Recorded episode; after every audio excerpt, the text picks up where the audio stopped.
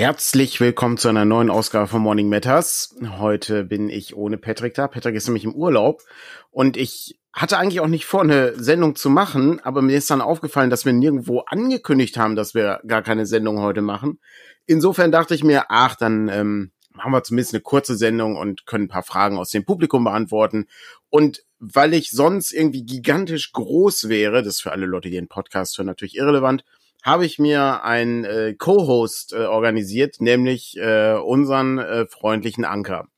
Und ähm, der begleitet mich jetzt in dieser Sendung und äh, so ist die Bildaufteilung zumindest für alle Zuschauer und Zuschauerinnen gewohnt. Sehr gut. Also, ähm, wie gesagt, äh, ich beantworte gerne Zuschauerfragen. Ich habe aber auch noch ein bisschen Kram, äh, den ich hier zeigen kann, weil ich habe ähm, im Laufe dieser Woche aufgeräumt. Eines meiner Regale ist nämlich kaputt gegangen. Ähm, das ist, da ist ein Regalboden vor einiger Zeit durchgebrochen und da war wahnsinnig viel Cthulhu-Zeug drin. Und äh, das lagerte dann so in Kisten rum und ich ähm, wollte unbedingt das Problem gelöst haben und habe dann anschließend neue Regale gekauft, die ich aber jetzt noch aufbauen muss und dann bestücken muss. Aber während ich das gemacht habe, meine Güte, habe ich da Zeug gefunden. Das ist äh, also wirklich so uralte Notizen. Ich hatte das glaube ich bei Instagram äh, reingeschmissen ähm, Sachen, an die ich schon ewig nicht mehr gedacht habe. Die alte Warhammer-Kampagne, die wir mal gespielt haben. Ähm, Notizen von äh, irgendwelchen Komma-Regeln oder so, die acht wichtigsten Regeln für Kommata. Sowas ist richtig gut. Ähm, das ist äh, wirklich, wirklich fantastisch, was man da alles wieder findet. Und ich habe auch noch anderes Zeug gefunden. Zum Beispiel ähm, fand ich auch richtig gut. Habe ich äh, gute Erinnerungen dran. Und zwar äh, an äh, so ein paar äh, Cthulhu-Sachen. Also zum einen habe ich äh, die alte Ausgabe von äh, Cthulhu bei Gaslight gefunden, die von Chaosium ist, von äh, William A. Barton und äh, anderen natürlich, äh, aus dem äh, guten Jahr 1988. Ähm, ein, ähm, ein absoluter Klassiker ähm, mit einem, äh, ich glaube, das eine Abenteuer war ganz okay. Das spielte nämlich, da spielte Sherlock Holmes mit, beziehungsweise es war ähm, Sharon Ford Holmes, der verschollene Bruder von ihm oder so. Und für alle Leute, die jetzt sehr nerdig sind, äh, wissen natürlich, dass äh, bevor Sherlock Holmes Sherlock Holmes hieß, er Sharon Ford Holmes hieß. Und so, das ist also schon, schon nicht so schlecht. Äh, das war ganz gut, das war ein wahnsinnig langes Abenteuer. Das haben wir leider nicht in die Gaslichtausgabe, die bei Pegasus rauskam, ähm, veröffentlichen können. Aber ähm, sehr, sehr spannendes, sehr spannendes Ding. Sehr, sehr schönes, sehr schönes Buch. Äh, deutlich dünner als die deutsche Ausgabe, die wir dann tatsächlich gemacht haben. Aber ähm, was ich ebenfalls äh, wieder in der Hand hatte, und ich habe das, wie gesagt, seit Jahren nicht mehr in der Hand gehabt, äh, weil ich auch gar nicht mehr so viel Cthulhu spiele, ähm, ist äh, der Abenteuerband Dark Designs für Cthulhu. Äh, ebenfalls für Gaslicht. Und ich muss ja sagen, es gab zwei Bände, mit Gaslichtabenteuern. Es gab einmal Sacraments of Evil, der liegt ja auch bestimmt irgendwo, und eben äh, Dark Designs. Und das waren beides Abenteuerbände mit richtig, richtig guten Abenteuern. Das ist ähm, also von all den Dingen, die ähm, Chaosium auch so rausgebracht hat, gehörten diese Gaslichtabenteuer, da waren wirklich richtig gute Sachen drin. Ähm, das äh, würde ich bestätigen.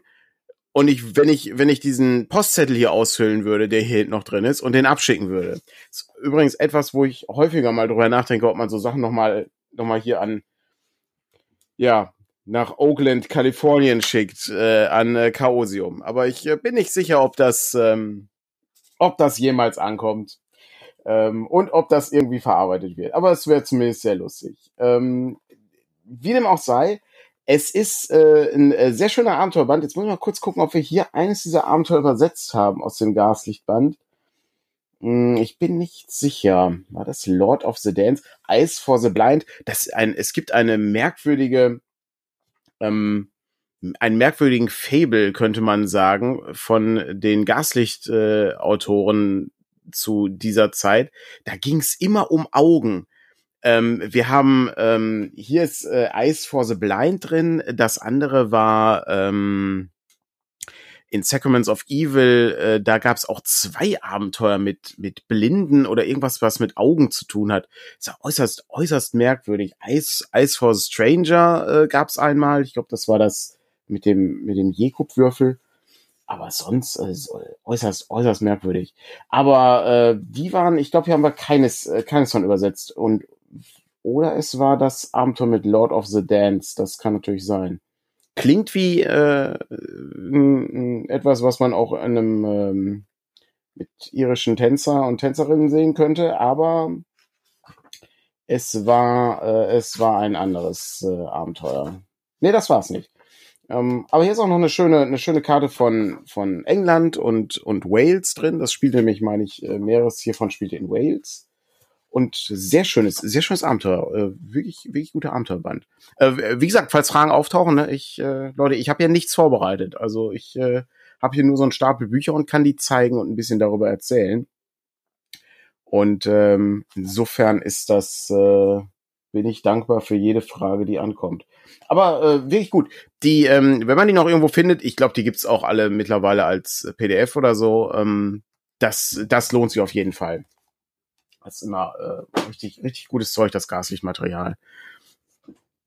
Ich habe noch, ähm, ach so, für alle Leute, die das äh, lieber in den 20er Jahren spielen, klar, kann ich verstehen aber die kann man auch gut umarbeiten. Der, der, die, diese Lücke zwischen ähm, den 1890ern und äh, den 1920ern ist nicht gigantisch groß. Also die Themen funktionieren immer noch. Also ab und an sind ein paar Sachen dabei, die ein bisschen anders sind. Aber das kann man leicht äh, anpassen, meiner Meinung nach. Das ist schon okay. Was ebenfalls ein absoluter Klassiker äh, ist, äh, etwas, was ich wahnsinnig oft benutzt habe, wo es bis heute keine deutsche Übersetzung zu gibt, äh, was ich mich frage, äh, weil die halt richtig gut sind, ist ähm, Blood Brothers. Äh, da gibt's Band 1 und Band 2. Ich habe hier gerade Band 2 in der Hand, äh, weil der eben ganz oben lag auf dem Stapel. Und das sind Abenteuer, die sich im Grunde mit Filmthemen beschäftigen. Das heißt also, die nehmen ein populäres Filmgenre ähm, und machen daraus ein äh, One-Shot für einen Abend mit vorgefertigten Charakteren. Und die sind wirklich, also sehr kreativ, manchmal etwas merkwürdig in der Art und Weise, wie sie funktionieren, manchmal auch sehr unausgearbeitet, aber manche davon sind absolute Highlights meiner Meinung nach, äh, wo es sich auch super lohnen würde, mal ein Abenteuerforschen zu machen, einfach weil die Dinger richtig gut sind. Ja, genau, es klingt so ein bisschen nach Monster of the Week, kann man äh, kann man so sagen, ist aber ist aber mehr auf das Genre ähm, reduziert. Also äh, ich mache mal ein Beispiel. Es gibt eins, ähm, das, das Buch startet auch so toll äh, mit, mit äh, Previews. Äh, und dann haben wir hier so kleine Trailer im Grunde genommen, äh, wie das, äh, wie man das so aus dem, ähm, aus dem Kino kennt, ne?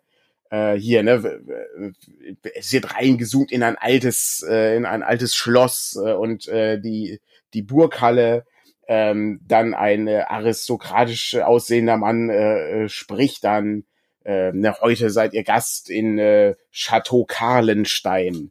Ähm, und dann, so, so sind diese Trailer aufgebaut. Mega gut.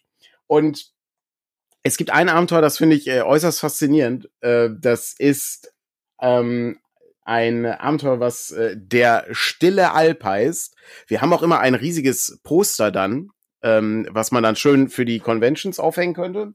So habe ich das auch gemacht. Ich habe das auf der CthulhuCon, habe ich das, äh, habe ich das mal eine Zeit lang immer gemacht. Hab ich mal so ein so ein Poster, so ein Fake-Poster gemacht. Und dann konnte man, ähm, musste man sich nicht eintragen, sondern man konnte die Eintrittskarten abreißen. Und dann konnte man sozusagen die Eintrittskarten zum, zum Spielstart mitbringen. Und äh, da haben wir dann äh, aus Blood Brothers 1 äh, Mafia gegen Vampire gespielt und so. Ähm, oder ich weiß gar nicht, ob wir jemals den zweiten Teil gespielt haben mit äh, Fischwesen, äh, die ähm, die New York unsicher machen und wo die Mafia auch das Problem dann lösen muss und so. Das ist äh, ziemlich ziemlich gut. Und der Stille Alp oder äh, Nightmare in Silence, äh, wie es auf Englisch heißt, aber es steht hier als deutscher Titel drin, ist ein Stummfilm.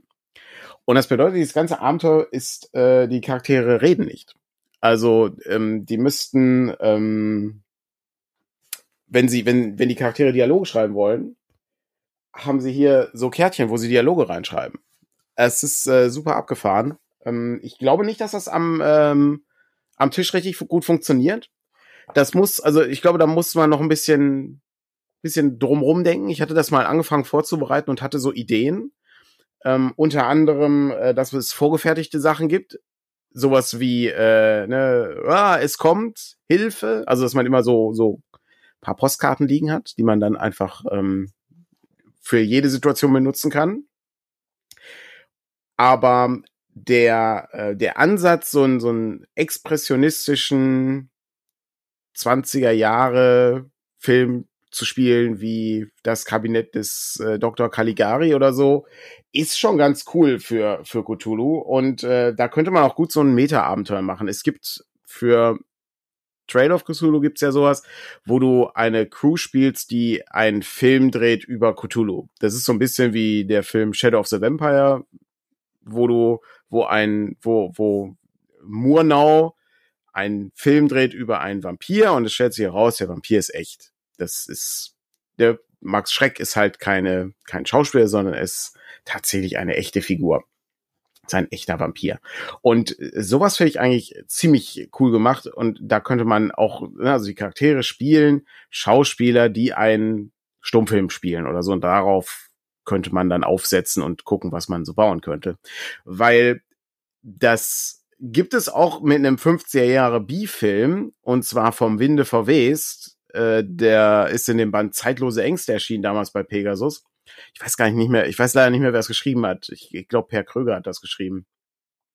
Und das ist ein äh, sehr schönes Abenteuer. Also gerade der Start ist halt super gut äh, mit einem mit einem guten Einstieg, der die Leute sofort irgendwie catcht, weil eine Figur bricht sich äh, die Knochen und ich spoiler nicht, das passiert ganz am Anfang ähm, und die muss ins Krankenhaus und dann stellt sich äh, heraus, dass sich äh, auf den Knochen etwas befindet, was da nicht sein darf. Und so startet das ganze Abenteuer und dann forschst du halt nach. Und das ist eine super Geschichte. Und äh, ich finde halt diese, diese Filmszenerie, das, äh, ne, also das Rollenspielende äh, Schauspieler und Schauspielerinnen spielen, ist halt besonders gut, gerade in B-Filmen, weil äh, schlechte Filme ähm, halt genauso, also schlechte Schauspieler genauso schlecht schauspielen können wie wir am Tisch. Das ist halt richtig gut. Es ist, es ist wirklich gut. Naja, gut, also äh, wie gesagt, das erste ist ein Stummfilm, das zweite ist äh, Chateau of Blood, äh, ein äh, klassischer Hammer-Horror-Film äh, mit äh, Vampir und so äh, in, auf Burg Kahlenstein. Aber jetzt kommen wir halt zu den Sachen, die halt die richtigen Highlights sind. Ja, also das ist ja alles, denke ich mir, ach, da komm, das kennen wir alles schon, ist alles okay, ist alles Material, was wir kennen. Aber ich sag mal so, wenn die 50er Jahre Surfer auf Aliens treffen, in einem Film von ähm, der, der den Titel trägt, An Alien Kicked Sand in My Face, dann ist das absolut großartig. Das ist eines der besten Abenteuer, die ich je geleitet habe. Das Abenteuer selber funktioniert, also ich habe das komplett umgeschrieben, weil das einfach nur so Szenen sind, die aneinandergereiht sind. Aber man muss sich Folgendes überlegen. Es ist halt eine Gruppe, ähm, es sind äh, drei Männer, drei Frauen, die Teenager spielen in den 50er Jahren. Und es gibt ein Alien, äh, was ankommt. Und das Alien ist die, äh, ich glaube, das war die Austauschschülerin oder so. Oder der Austauschschüler. Ich, ich bin da nicht mehr ganz sicher. Und ähm, die Leute sind halt alle so über Kreuz äh, irgendwie miteinander verknüpft. Ähm, und was halt äh, sehr lustig ist, ist, ähm, dass immer wenn das Alien ähm, jemand übernimmt, also so oder oder unter Kontrolle bringt, dann funktioniert das so, dass sich da die äh, Charakteristiken ändern. Das heißt also, der ähm, der Sportler, der halt nicht sehr schlau ist und immer Hilfe vom äh, vom Nerd braucht, der wird dann anschließend plötzlich super schlau und der Nerd wird super cool und ähm, das ist, es ist absolut fantastisch. Es ist ein, ein, ähm, ich, wir haben, wir haben selten so viel gelacht bei einem Abenteuer und das funktioniert richtig gut und du hast dann anschließend äh, das, alle, es, alle Probleme werden mit Surfen gelöst.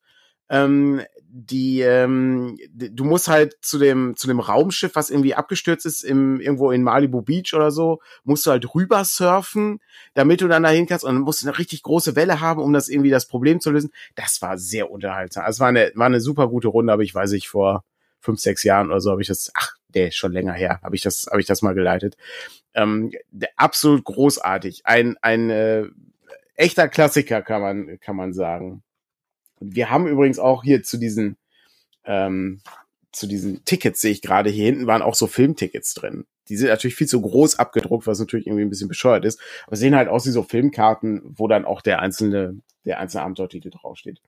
Aber es gibt noch ein Abenteuer in dem, ähm, in dem Band, den ich, äh, was ich gern vorstellen möchte. Ähm, also da sind, da ist auch noch Killer Clowns from Outer Space sozusagen drin, da sind noch Zombies bei, äh, also so ganz klassische Sachen. Es gibt ein Western-Szenario, äh, The Evil Gun, ähm, was halt auch so ein bisschen diese ähm, diese äh, späteren Cthulhu Weird West Sachen vorwegnimmt und das da spielt jeder im Dorf ähm, eine Person, die da lebt. Also einer spielt halt den, den Typen, dem die Taverne gehört, der andere ist halt der Shopkeeper, dann haben wir den Bestatter, den Priester und jeder hat Schuld auf sich geladen. Und dann kommt halt dieser namenlose Westernheld in die Stadt, der halt im Grunde nur noch so ein Schemen ist und der, der richtet halt alle nieder. Und ähm, wir haben dann auf dem, auf dem Tisch hatten wir so, ein, so eine Schachtel und habe ich so ein, so, ein, so ein Kreuz drauf gemalt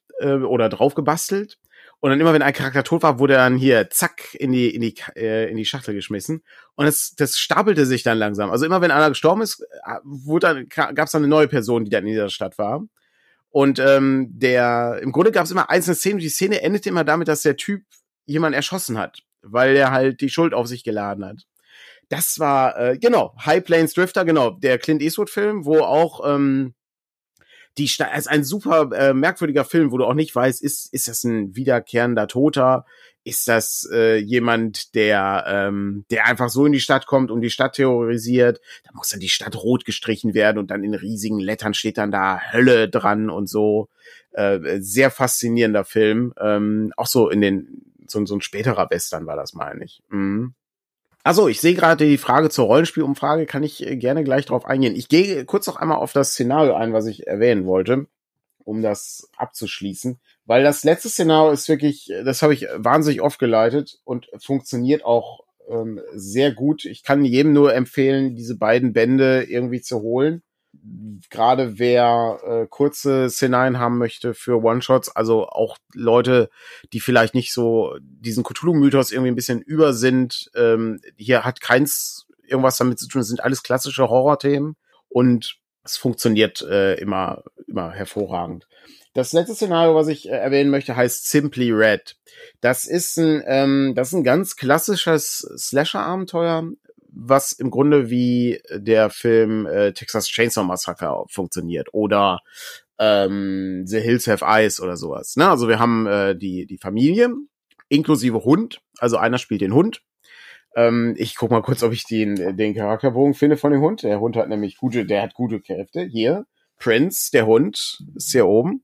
Das, ähm, da ist er zu sehen. Der kann ähm, hier seinen Kopf aus dem Fenster stecken, äh, 95 Prozent. Riechen 75 Prozent, Verborgenes erkennen 40 Prozent. Und äh, er kann Leute mit seiner mit seinem Angriff äh, zurückschleudern. Äh, das kann er mit äh, 45 Prozent.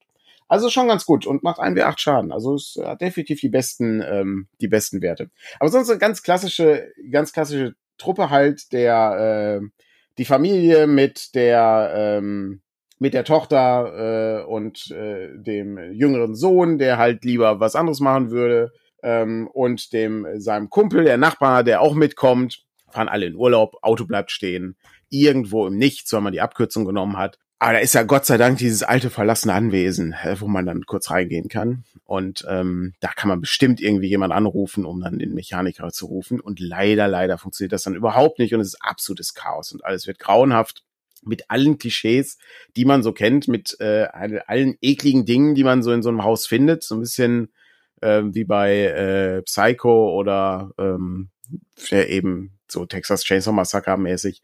Und das ist ein sehr gutes Abenteuer. Das ist auch meiner Meinung nach recht, recht effektiv, so was den, was den Horror so rantreibt. Aber es ist ein, es ist halt der, der Anfang ist halt, ist halt so toll, weil die, äh, ich habe das, wenn ich das auf Cons gemacht habe, war das immer so, dass wir, ähm, dass ich einen, einen Bereich so aufgebaut habe mit Stühlen wie ein Auto. Das heißt also, ne, die Eltern sitzen vorne, hinten haben wir die Rückbank mit drei und ganz hinten sitzt halt der Hund.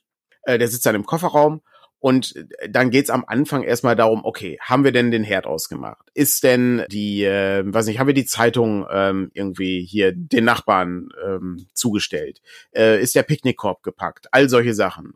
Damit fängt das alles erstmal an und dann ist jeder in seiner Rolle drin mit der Familie und dann kommt halt der Teil, der halt interessant ist, ähm, ne, das Auto bleibt stehen.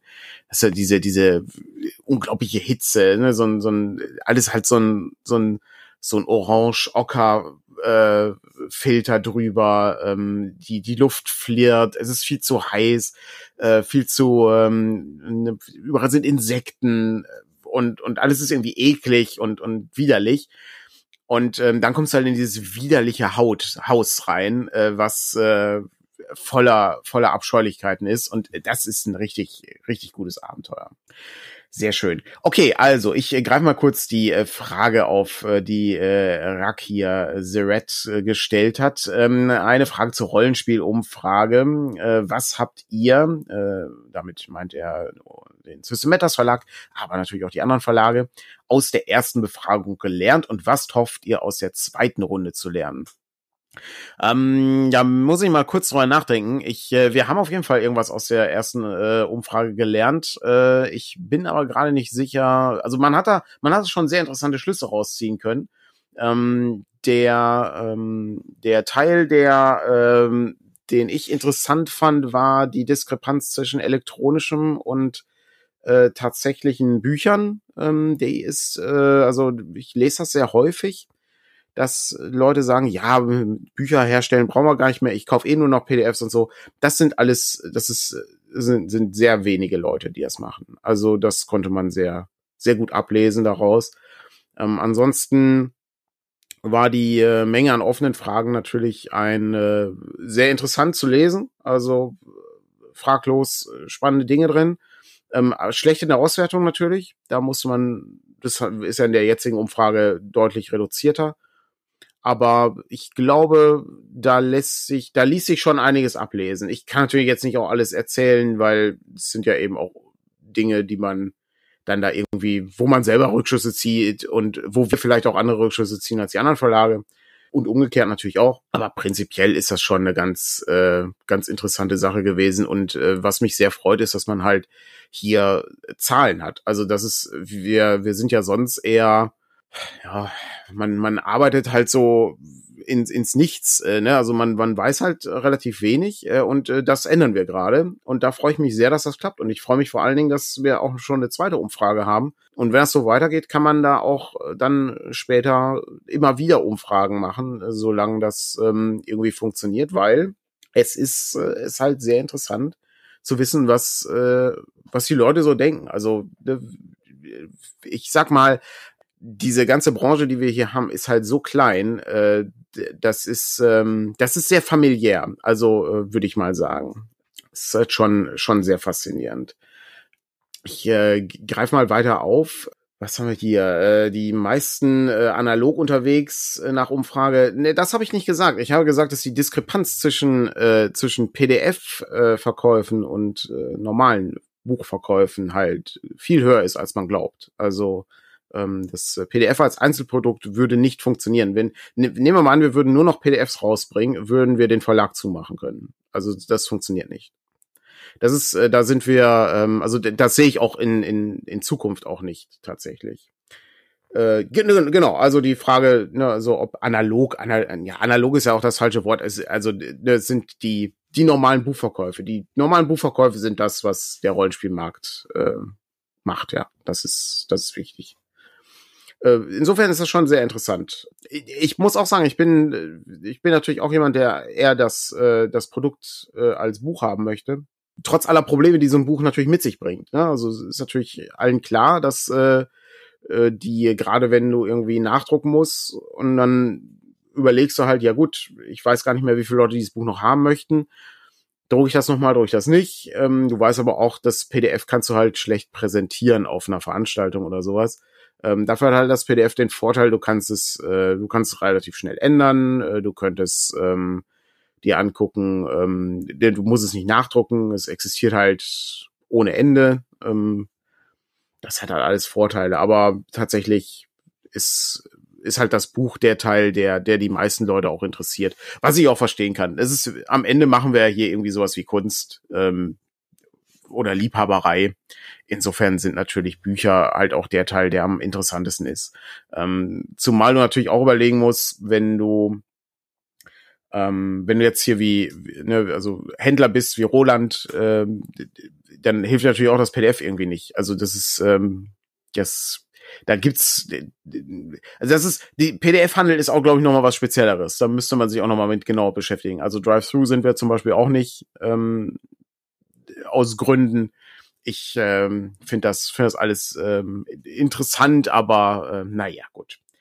Wie sieht denn die Entwicklung mit den ganzen Virtual Tabletops aus, die momentan geplant äh, erschienen sind? Kann ich leider gar nicht zu sagen. Das ist ein, ich glaube, das ist, ich glaube, das ist ein Faktor, der in der Umfrage diesmal gefragt wird, weil ich, ich bin da leider der falsche Ansprechpartner. Ich glaube, Patrick ist da ein bisschen affiner für. Wir benutzen, glaube ich, Old Bear Rodeo in der zweiten Fassung für unsere Rollenspielrunde. Und je weniger ich da einstellen muss, umso besser. Das ist für mich der, der Punkt.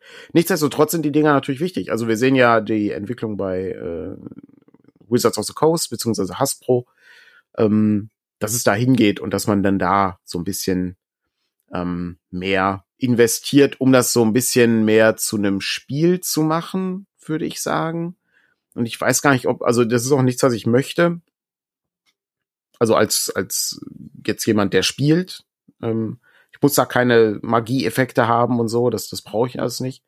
Ähm, je weniger, je weniger ich habe, umso besser. Je, je näher ich an der, an die Situation komme, wie ich sie am Tisch habe, umso besser.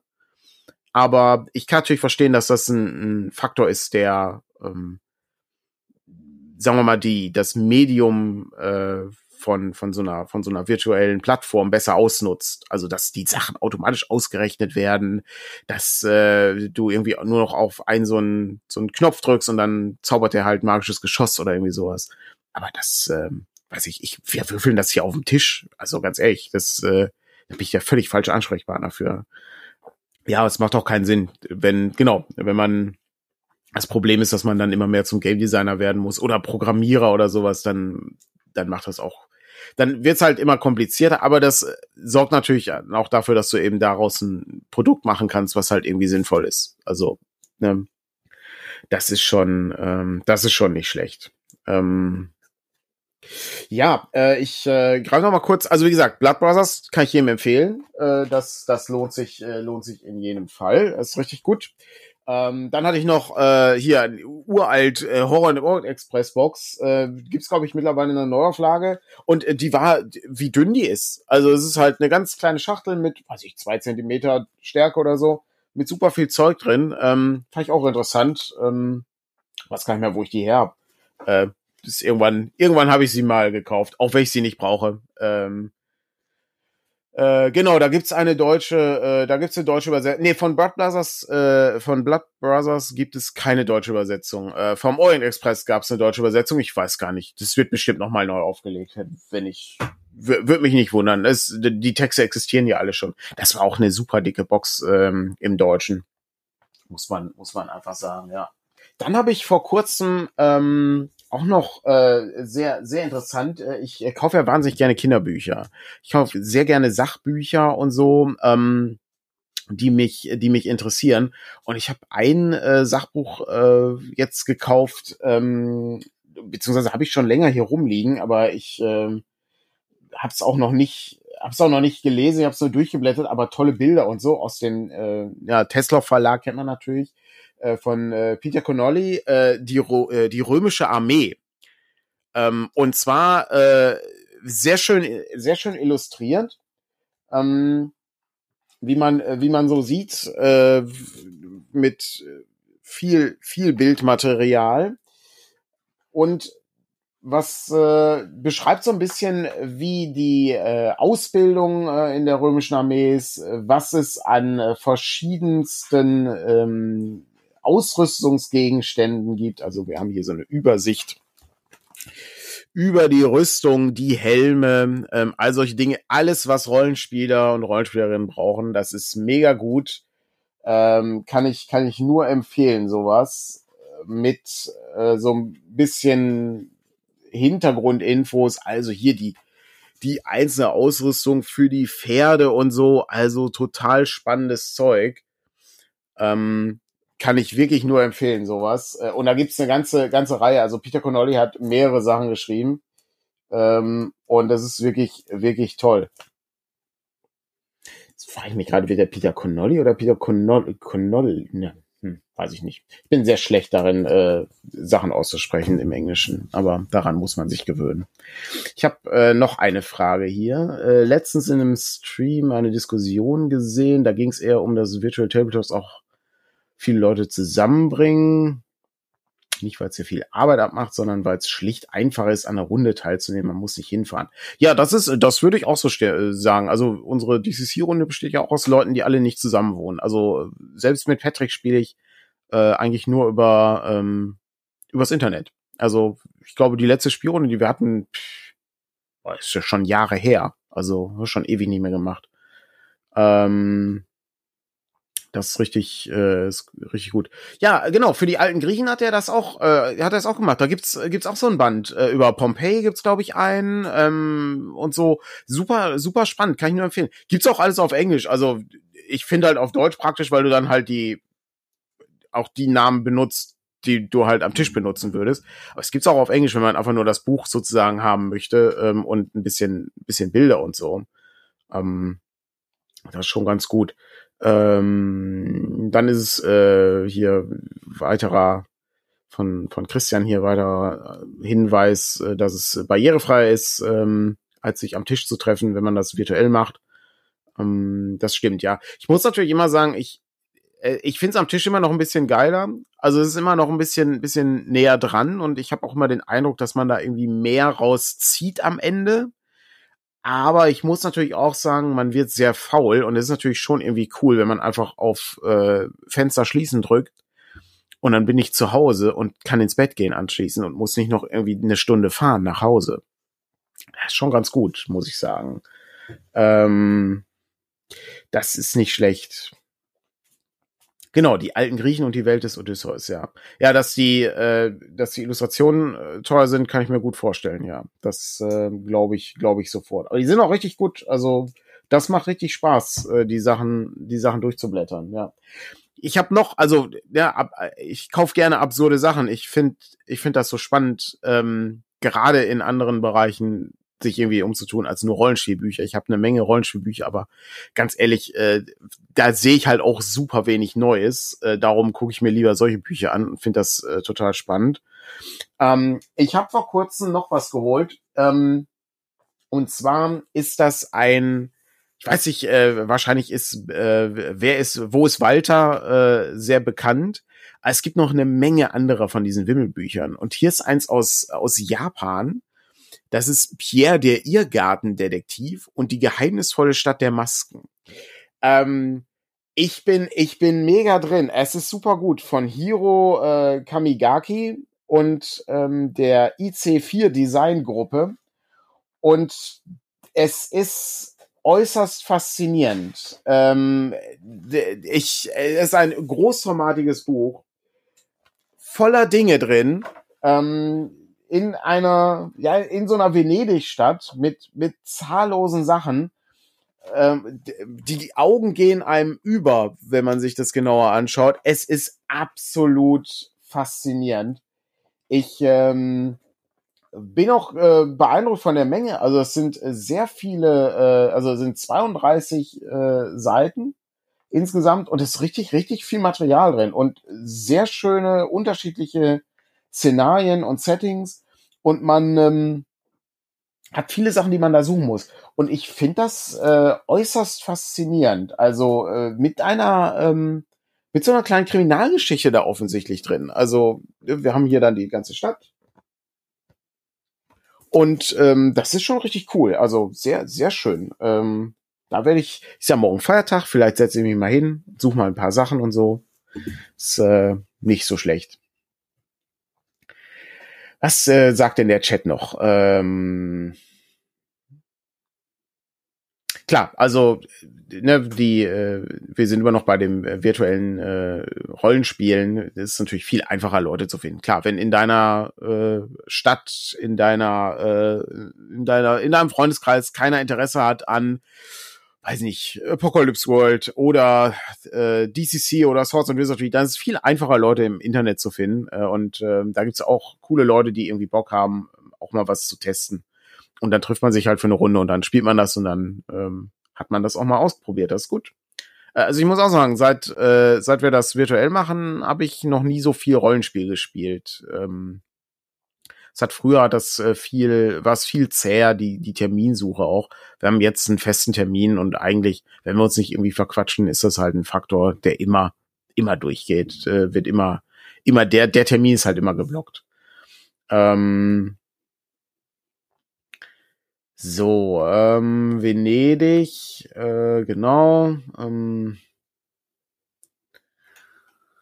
hm, hm, hm mehreren Discord-Communities. Genau, da ist, äh, da gibt's auch sehr viel, äh, was man machen kann. Äh, Swords and Wizardry, Pläne für die Revised Edition, nee, gibt's noch nicht. Äh, ist, äh, die ist ja also bei Kickstarter gerade erst finanziert, bis sie fertig ist. Das dauert noch ein bisschen. Wenn Swords and Wizardry mal ähm, ausverkauft ist, äh, also die deutsche Ausgabe, dann kümmern wir uns da drum. Aber im Moment sehe ich da, sehe ich da noch nicht so viel Handlungs, ähm, Bedarf. Ähm, das ist aber auch etwas, was ich mit Günther bespreche. Also er ist ja, Günther ist ja der Redakteur dafür. Ähm, wir haben die, also die eigentlichen Änderungen in dem Buch sind ja gering, meiner Meinung nach. Ähm, das ist ohnehin alles relativ leicht einzubauen. Also die Moralregeln oder sowas, das kann man relativ einfach einbauen. Ähm, ich glaube, der äh, Rorschach-Hamster, der Christian hat das auch schon gemacht. Ähm, da gibt's schon eine Hausregel sozusagen dafür. Und dann ist es gut, ja. Ähm, das ist alles, alles hervorragend. Ja, sehr gut. Ähm, dann habe ich noch gefunden, auch, ja, also wenn keine Fragen kommen, zeige ich einfach weiter Sachen, die ich, die ich irgendwie hier gefunden habe. Das ist halt die große Daniel zeigt Sachen-Sendung. Ähm, ich versuche mal zu beschreiben, äh, was ich tue für den Podcast, aber ähm, die, das, die, die volle äh, Erfahrung hat man dann mit dem Video. Ähm, ebenfalls äh, ein absoluter Klassiker aus dem Bereich der Videospiele, Simon the Sorcerer 2 äh, von Megaseller, ein Heft, habe ich für 12 Mark 95 gekauft. Ähm, das war noch eine Zeit, äh, wo man äh, Vollversion am, äh, am Kiosk kaufen konnte mit einem Heft, wo dann auch gleichzeitig die Lösung dabei war, was einem sehr geholfen hat. Gerade bei diesem Spiel. Ich glaube, Simon the Sorcerer 2 habe ich nie durchgespielt, weil das halt völlig absurde Rätsel hatte. Und es ist äh, sehr faszinierend, dass ähm, manche von diesen Heften echt schwer zu bekommen waren. Ich erinnere mich an, äh, ich glaube, das war Simon the Sorcerer 1 oder so. Da bin ich dann irgendwie durch, durch mehrere Zeitschriftenläden gefahren, bis zum Bahnhof dann, und das war wirklich weit weg, um das Ding dann zu kriegen. Und ähm, das ist schon richtig, äh, das ist schon richtig abgefallen. Ich habe aber auch gesehen, was, was auch etwas ist, was ich, was ich schon lange nicht mehr gesehen habe, ähm, ist, dass es in der Mitte des Heftes noch ein schönes Poster gab. Da muss ich auch sagen, äh, die Zeiten könnten gern mal wieder zurückkommen. Vielleicht sollte man im Trichter oder so, sollten man in der Mitte so ein Poster machen oder sowas. Das wäre natürlich, äh, vielleicht das Cover-Post, das Cover dann immer als Poster noch. Das wäre nicht schlecht. Ah, schon, schon ganz gut. Ähm, weitere Fragen, die ich, äh, die ich hier sehe. Einen Moment. Äh, weitere Fragen zu Swords and Wizardry. Ja, hau raus. Also ich kann nicht alle Fragen beantworten, aber ich bin ja, ich bin ja hier. Ähm, nicht mehr so lange, aber ähm, ein paar schaffen wir noch. Äh, der Sorcerer im D&D-Film. Ich, äh, der, ähm, der, der zu der Truppe gehörte, der, der ist wie Simon the Sorcerer. Ich weiß nicht, aber der konnte doch am Ende auch zaubern ich weiß das nicht mehr. Ich habe den D&D-Film gesehen, ich fand den, fand den okay. Ist, der, der tat nicht weh, meiner Meinung nach. Also konnte man, konnte man sich angucken. Wo die beiden Regisseure den Witz gar nicht begriffen haben, ich bin völlig, ich, ich weiß ich gar nicht, ich bin, ich bin raus. Äh, heißt, hieß der Simon? Ich kann mich da schon nicht mehr dran erinnern. Okay, krass. Discord hat jemand nach Curse gefragt, das sagt mir jetzt gar nichts. Äh, ja, Curse ist übersetzt. Ähm, der Andreas ähm, ist, äh, ich glaube, zusammen mit Peter Redakteur. Bin gerade nicht sicher. Ja, das bewegt sich sehr langsam vorwärts. Wir sind, wir haben viel zu viel zu tun. Es ist, äh, sind wir, wir haben, wir haben sehr viel Arbeit äh, und es ist äh, sehr mühsam, Rollenspiele herzustellen. Ich kann es keinem empfehlen, äh, diese, diesen Karrierepfad zu machen. Ah, okay, er hieß Simon bei D&D. Okay, alles klar. Sehr schön. Okay. Okay, ah, die, ach so, äh, bei Orgenspalter fragte Mari, ob, äh, ach so, in dem Interview fragte sie die, die, die Regisseure und die Regisseure kannten das gar nicht. Oh, okay, ja, natürlich traurig, ja. Okay. Das ist natürlich, das ist natürlich verrückt, okay. Sehr interessante Spielreihe, Simon the Sorcerer. Ist, äh, ich, äh, also, ich glaube, es ist auch der zweite Teil, wo die, wo die Rollenspielrunde vorkommt mit den, ähm, mit den Leuten, die in der realen Welt spielen und so. Es ist, äh, ja, genau. Ich glaube, Adventures, ich glaube, Tim Schafer war es ja, ne? Das Adventures äh, haben sich halt in den 80, 80ern gut verkauft äh, und äh, kannst halt immer noch in Deutschland verkaufen. Das sind die einzigen Orte, in äh, Zeit und Raum, wo, wo das geht. Also Deutschland ist der einzige Ort, wo irgendwie noch Adventures sich gut verkaufen. Ähm, wobei das auch nicht ganz richtig ist. Adventures verkaufen sich schon auch noch gut, aber ähm, nicht so gut wie andere Spiele. Das ist das Problem. Ich kann auch jedem nur noch mal empfehlen, diese Psycho Odyssey Doku zu gucken. Das ist äh, das absolut Beste, was ich jemals gesehen habe. Aber ich äh, greife, greife noch mal zu etwas anderem. Ich habe hier noch, äh, noch etwas, noch etwas anderes und war, war überrascht. Ah, nach vielen, vielen Jahren ähm, habe ich dann gesagt, ach komm, ich, äh, ich weiß nicht, ob es was taugt, aber äh, warum nicht? Ähm, es gibt äh, eine Serie, die nennt sich äh, The Prisoner mit Patrick McGoon. Das ist eine sehr ungewöhnliche Serie, ähm, die ähm, bei der ein äh, ja, ein Agent äh, aus dem Dienst ausscheidet und dann aufwacht auf einer Insel, ähm, wo alle Leute nur noch Nummern haben und so. Ist ein absoluter Klassiker, äh, der, ja, weiß ich nicht, was ist das? Fantasy, Science Fiction, Agenten, Serien. Also sehr, ein sehr ungewöhnliches Projekt, äh, was McGowan irgendwie sehr reizte und wo er auch als Regisseur, Autor und Produzent mitgewirkt hat und so. Sehr faszinierendes Ding. Und ähm, es gibt zwei Comics, die die Geschichte fortsetzen. Das eine heißt The Uncertainty Machine und das andere ist Shattered Visage. Shattered, ja, ich glaube, es ist, der Titel steht gar nicht drauf. Und diese Serie ist, äh, ist äußerst faszinierend. Ich, äh, ich, ich treffe nur sehr selten Leute, mit denen ich mich über diese Serie unterhalten kann, weil die halt sehr obskur ist. Aber die gibt's mittlerweile auch wieder auf DVD oder auf Blu-ray. Ich kann das, jeder, der irgendwie so ein bisschen Art Zeit mitbringt, weil die Serie sehr langsam ist. Also die Folgen sind ein bisschen zu lang, meiner Meinung nach, was halt daran liegt, dass sich unsere Sehgewohnheiten ein bisschen verändert haben. Ein bisschen wie die die Twilight Zone, die irgendwann in der vierten Staffel von 30 Minuten auf 50 Minuten erhöht wurde, was halt auch nicht so gut klappte. Aber ähm, da sind ein paar Folgen bei, die sind wirklich, wirklich beeindruckend, äh, auch heute noch. Und äh, so gerade die, die erste Folge, wo, wo er eben ankommt, äh, ist halt faszinierend und ähm, sehr stilprägend. Das ist eine sehr, sehr ungewöhnliche, zeitlose Serie, die äh, absolut faszinierend ist. Genau, es gibt, gibt ein GURPS Quellenbuch dazu, das stimmt, ja, das ist richtig. Äh, für alle Leute, die das ansonsten spielen würden, kann ich auch Over the Edge empfehlen. Over the Edge äh, ist, äh, geht in so eine ähnliche Richtung. Und ähm, das macht wirklich Spaß. Also Patrick McGoon ist auch wahnsinnig beeindruckend als, als Person. Und ich habe, weiß ich, vor, vor ein paar Monaten habe ich, glaube ich, mal erwähnt, dass ich so eine Netflix-Doku gesehen habe, wo er auch nochmal ein Interview gibt über The Prisoner und so. Und ähm, ich, sowas ist halt super, fun, äh, super äh, äh, faszinierend. Also ich finde das echt, echt gut. Und es ist eine, ähm, eine so ungewöhnliche Serie, dass es äh, sich da lohnt, so ein bisschen reinzuarbeiten. Und ähm, diese Serie wurde halt eben mit zwei Comics fortgesetzt, wo ich mich frage, warum. Also es gibt kein, ich, ich sehe keinen Grund, dass das fortgesetzt wird, weil das Ende im Grunde abgeschlossen war, mehr oder weniger. Aber das Ende war halt so krass, dass McGowan aus England fliehen musste, ähm, weil es so Aufruhr gab nach dem Ende. Also das ist so ein, ja, wie soll ich es sagen, so ein, so ein, weiß nicht, Twin Peaks Ende oder so. Es ist äußerst merkwürdig.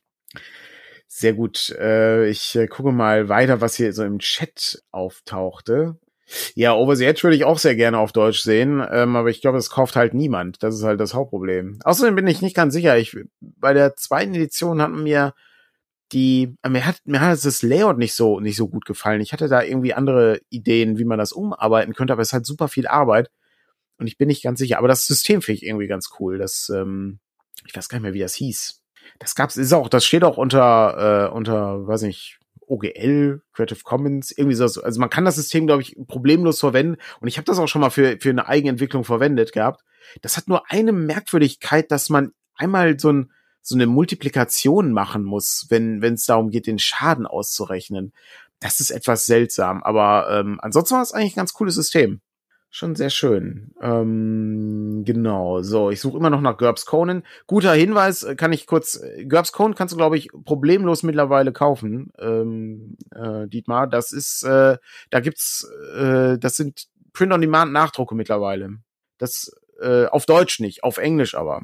Was haben wir denn noch? The Prisoner, alte englische Serie, genau. Ähm, Kenne ich mal die neue. Die neue Serie von The Prisoner war leider nicht gut. Unter anderem, weil Nummer zwei nicht gewechselt hat. Ich meine, gut, sie hatten halt Ian McKellen.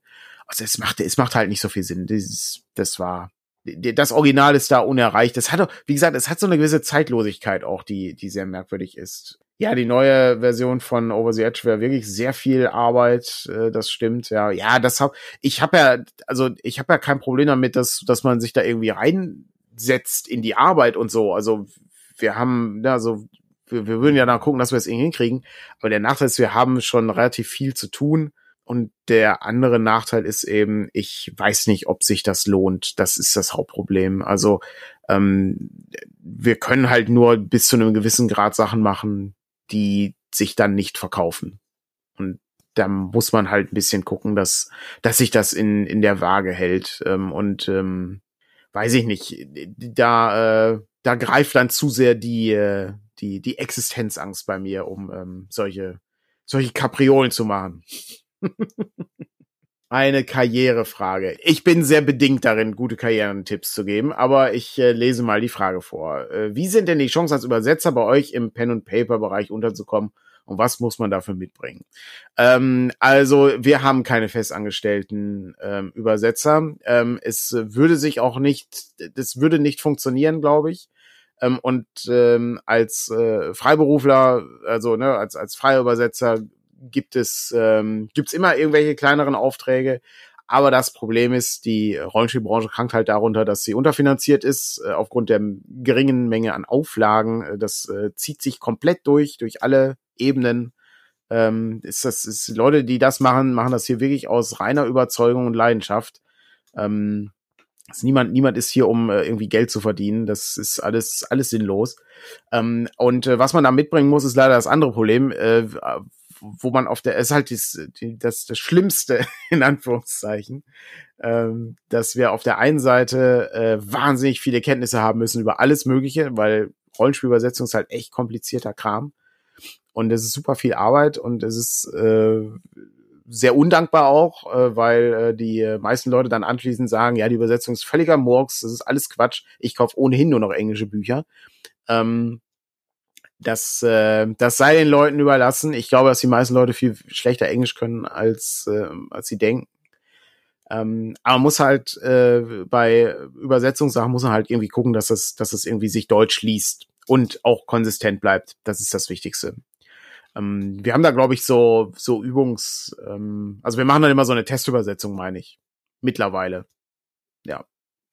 Es ist natürlich auch nicht schlecht, wenn man schon mal irgendwie mit äh, sowas gemacht hat.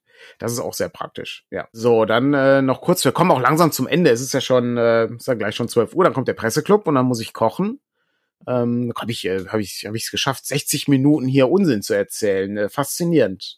Vielleicht, äh, vielleicht sollte ich das als eigentlichen Beruf machen. Oh, apropos, äh, ich habe, ich habe es geschafft, Leute. Ich weiß, das, das gucken kaum Leute, ne? Aber äh, ist mir auch egal. Aber ich habe es geschafft. Ich habe den N64-Controller gekriegt. Le äh, Legend of Zelda Ocarina of Time wird völlig anders ablaufen jetzt. Völlig. Ich bin mega gehypt. Ich habe schon richtig Bock. Muss ich mal gucken, ob ich vielleicht, wenn ich morgen ein bisschen Langeweile habe oder so, dass ich einfach mal ein bisschen anfange zu spielen. Aber richtig geil. Ich guck mal weiter. Also, äh, hier oben war noch eine Frage zu Brancalonia. Äh, Extrakästen für die deutsche Lokalisierung ehemaliger Bud Spencer Filme. Ja, könnte man vielleicht in einem Nachwort oder einem Vorwort unterbringen, äh, wo, worum das ist. Wobei auch da äh, ist es, ähm, das Problem ist bei Brancalonia haben wir festgestellt, der Platz. Äh, da wird das Layout nicht großartig umgeworfen, weil das Layout halt so ist, wie es ist. Und da gucken wir, dass wir irgendwie die, den, das irgendwie platzsparend machen. Also da müssen wir so ein bisschen den Satzspiegel hin und her schieben und so. Auch eine relativ komplexe Angelegenheit. Wir sind aber, aber auch schon ganz gut. Äh, Marco hilft ordentlich dabei, dass äh, das Ganze lektoriert wird und so. Und dann bewegen wir uns da auch langsam vorwärts. Was haben wir denn hier? Die Rollenspielsprache als Fachsprache. Ja, das äh, ist, wer das schon mal gemacht hat, weiß, äh, wie komplex das ist. Also, ne, wer schon mal, weiß nicht, so ein, ein dickes Rollenspielbuch in der Hand hatte, wo, wo du wirklich, und, und wir machen ja viele Regelwerke, die leicht sind, die einfach sind, ähm, bis auch ein paar Auf Ausnahmen. Aber wer wirklich, weiß ich, was wie Runenquest oder sowas in der Hand hat, das ist halt, das ist halt super komplex. Das ist ein richtig komplexes Regelwerk, wo du auch wirklich am Anfang Überlegungen hast, die sich bis zum Ende dann durchziehen müssen. Und äh, wenn du dann aber irgendwann feststellst, ah, das klingt aber, das ist aber nicht so richtig gut, das müssen wir ändern, dann muss es halt nochmal komplett ändern. Das ist super komplex, also eine sehr schwierige Aufgabe. Kochen für den Presseclub. Ja, ich, ne, ich koche nicht für den Presseclub, ich koche während des Presseclubs. Ich habe schon Sachen privat übersetzt, bin meistens derjenige, der den Marken Mangos an Übersetzung findet und damit meine ich nicht, dass äh, kurioserweise sondern die Namen nicht übersetzt. Das ist, ähm, wie gesagt, also man kann, äh, kann mit Sicherheit einfach hier an Verlag Matters schreiben, dann gibt's, äh, kann Patrick das irgendwie weiterleiten. Ich weiß gerade nicht, ob wir irgendwas brauchen. Also wir können, bei kleineren Projekten haben wir immer irgendwas zu tun, aber es äh, ist nicht so, ähm, als, äh, als ob da, als ob wir jetzt irgendwie ein großes Projekt hätten gerade. Ich meine, ich meine nicht. Ähm, ich bin da, bin aber auch unsicher. Ich habe nicht immer alles im Kopf, ähm, was die einzelnen Redaktionen haben, aber ähm, gern mal schreiben, dann können wir, können wir immer gucken, was, was da ist. Und äh, wie gesagt, das Übersetzen ist, äh, also ist viel komplexer, als man glaubt. Und äh, das andere ist halt äh, das Lektorat danach. Also äh, ne, die Übersetzung ist ja auch, ist ja nur der erste Teil, ist ja nur der, der Einstieg. Wird halt lektoriert. Lektor, Lektorat können wir auch immer gebrauchen, wenn Leute irgendwie Lust haben, äh, den Text halt äh, darauf abzuklopfen, ob alles äh, richtig ist und so. Aber auch super komplizierte Arbeit. Ähm, eine Frage noch, wann ist denn äh, mit dem Swords and Wizardry von Moritz, äh, Swords and Wizardry Abenteuer von Moritz zu rechnen? Äh, wir haben gerade die ersten ähm, Grafiken in Auftrag gegeben. Ich hoffe mal im Laufe des Mais. Also kommt so ein bisschen drauf an, unser Lehrer ist gerade im Urlaub, kommt jetzt nächste Woche zurück.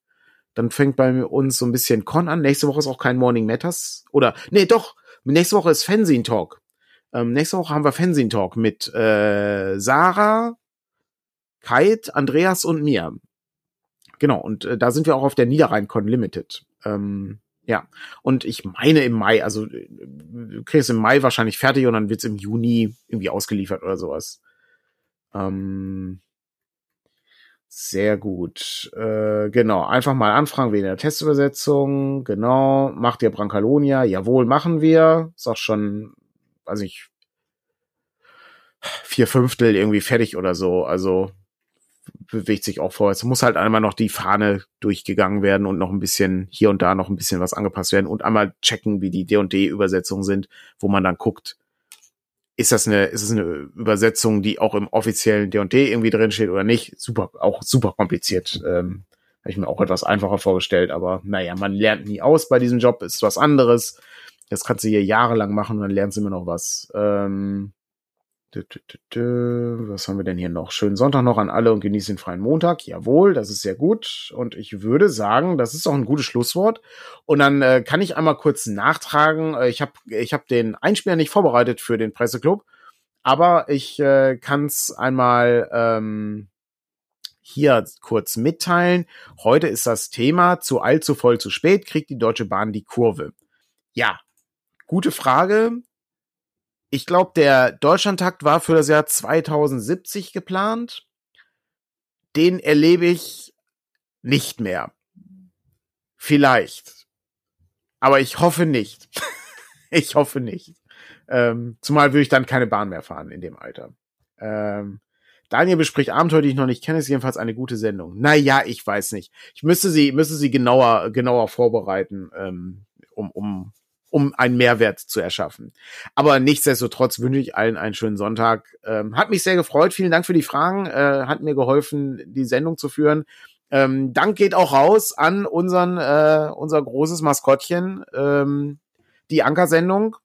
Und ich äh, hoffe natürlich, dass ihr allen einen, äh, einen schönen Tag der Arbeit habt und äh, ja, dann äh, sehen wir uns nächste Woche wieder zum Fernsehen Talk. Einen schönen Sonntag noch. Bis zum nächsten Mal. Tschüss.